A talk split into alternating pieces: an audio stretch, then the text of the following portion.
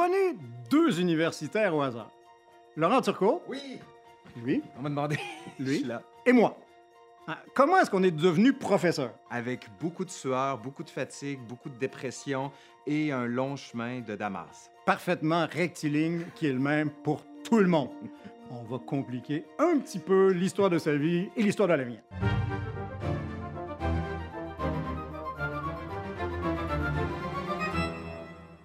Comment est-ce qu'on est devenu professeur? Comme à peu près tout le monde dans les universités contemporaines, en tout cas dans le domaine des lettres et des sciences humaines. Alors, on a fait des études de premier cycle, Laurent en histoire, moi en études littéraires, puis des études de maîtrise, puis des études de doctorat, puis un stage postdoctoral, et nous sommes devenus professeurs.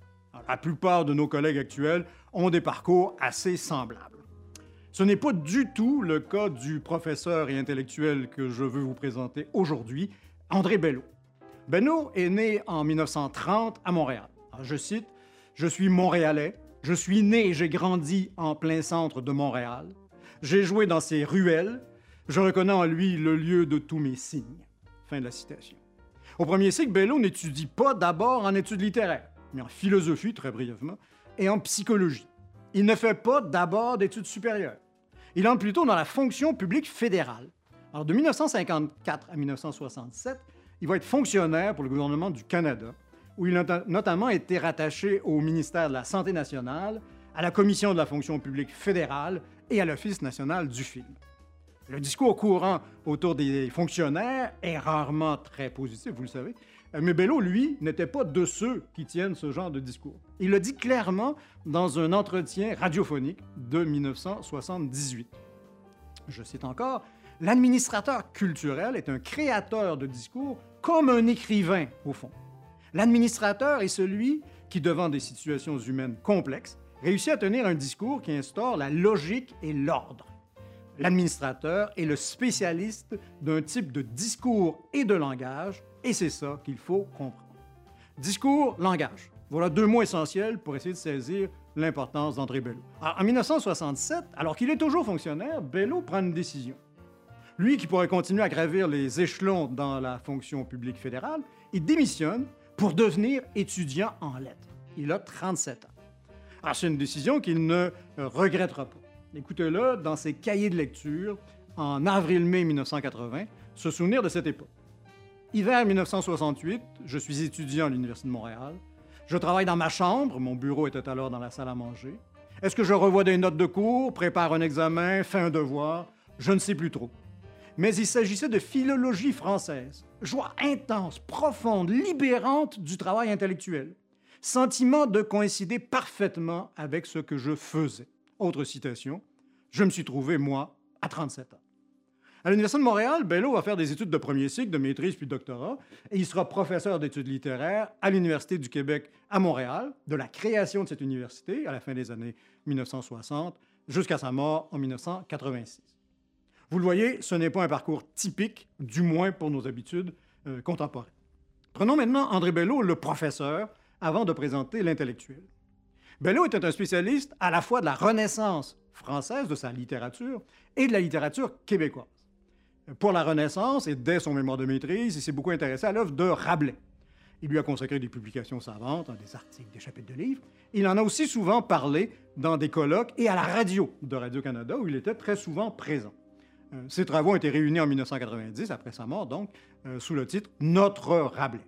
Ce Rabelais-là, c'est celui des lecteurs d'aujourd'hui, il est à nous, et en particulier, c'est celui des lecteurs québécois, qui ont une lecture spéciale de Rabelais.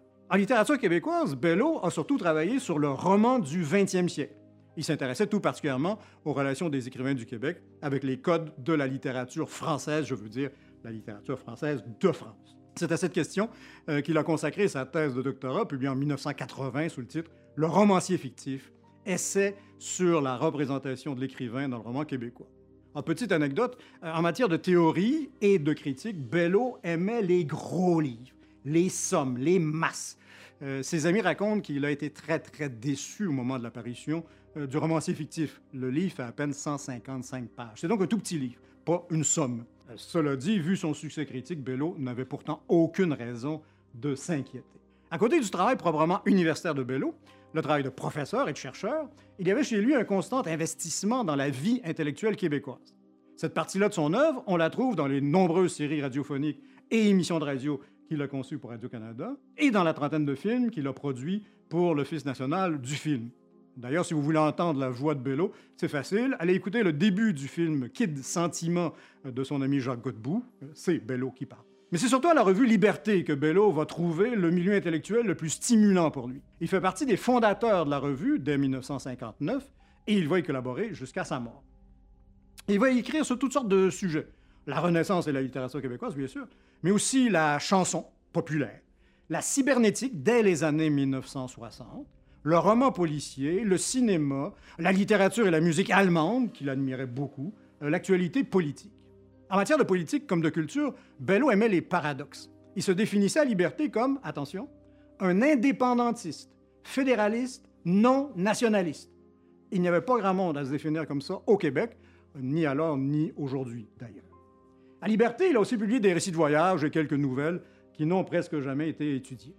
C'est aussi dans Liberté qu'il va faire apparaître plusieurs textes fondamentaux sur la langue, notamment sur la langue au Québec.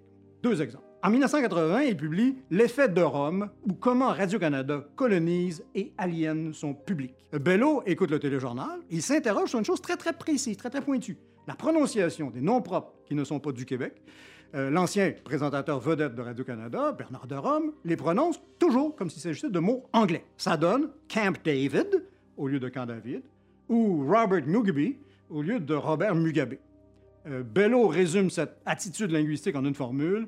Bernard de Rome parle anglais à travers le français. Si vous êtes un amateur de sport, vous savez que les commentateurs québécois continuent de faire exactement ce que dénonçait Bello dans ce texte.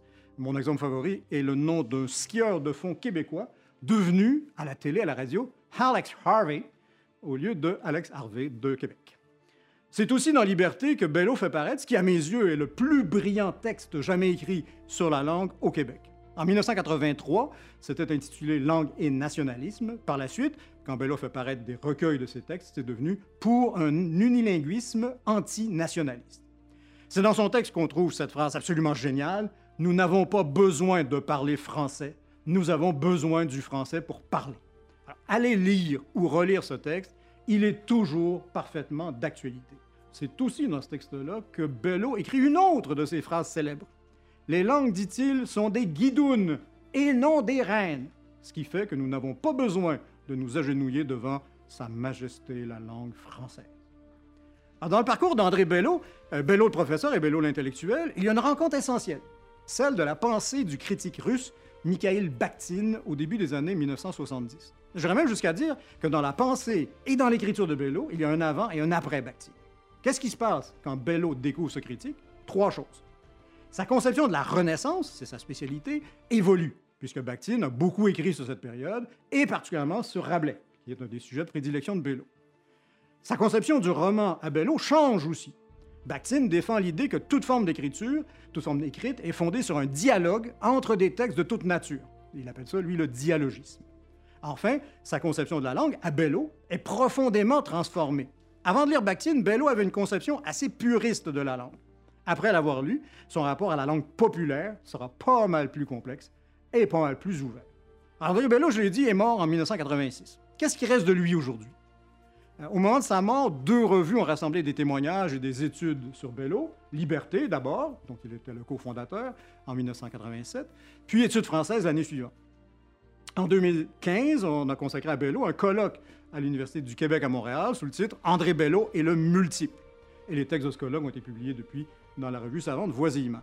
Ce qui est frappant quand on lit tous ces hommages et toutes ces réinterprétations, c'est de voir combien la pensée de Bello est encore active chez des chercheurs et des penseurs de générations très, très diverses en 2020. Ah, il faut le dire et le rappeler, le professeur et l'intellectuel n'ont pas seulement bien fait leur travail chez Bello, ils l'ont fait de façon exemplaire. Pour plusieurs d'entre nous, j'en suis, André Bello est un modèle. Donc là, Benoît, pourquoi on n'entend pas plus parler d'André Bello? Alors, il est mort jeune, premier facteur. Euh, on a très peu accès aux archives de Radio-Canada. Donc, Tu sais, hein? Ouais, Compliqué d'avoir accès à Radio-Canada. Très difficile. Donc, toutes ces émissions radiophoniques, toutes ces séries, Ouais, ils sont euh, pas. on peut les trouver, mais c'est le parcours du combattant pour, le- pour y avoir accès. Euh, et il n'avait pas le côté flamboyant d'autres essayistes québécois. Hein. C'est pas Jacques Godbout, par exemple. Donc, il était beaucoup plus discret. Euh, mais il faut le relire. Et c'est assez frappant de voir que des gens qui font aujourd'hui des thèses en littérature québécoise, là, quand ils travaillent sur le roman, ils se servent tous de Bello. Moi, j'ai eu l'impression à une époque qu'il avait été oublié. Ben Ouais. non, il n'a pas été oublié, il est là, mais il est effectivement plutôt limité aux études strictement littéraires, plus qu'à la- l'analyse culturelle en général. OK. Ben écoute, on va il aller faut lire le lire. On va aller lire ça. Moi, j'avoue, j'avoue, je le connais très peu. Mm. Euh, j'avoue mon, mon, mon inconsistance et mon, incapacité à Je vais te recommander une euh, vidéo là-dessus. C'est bon, on va le faire. OK, ben merci à tous. Si vous voulez en savoir plus, on va vous mettre les liens justement des livres d'André Bello que moi, je vais me procurer tout de suite après avoir fini de monter cette vidéo. Allez, Au revoir. salut, bye.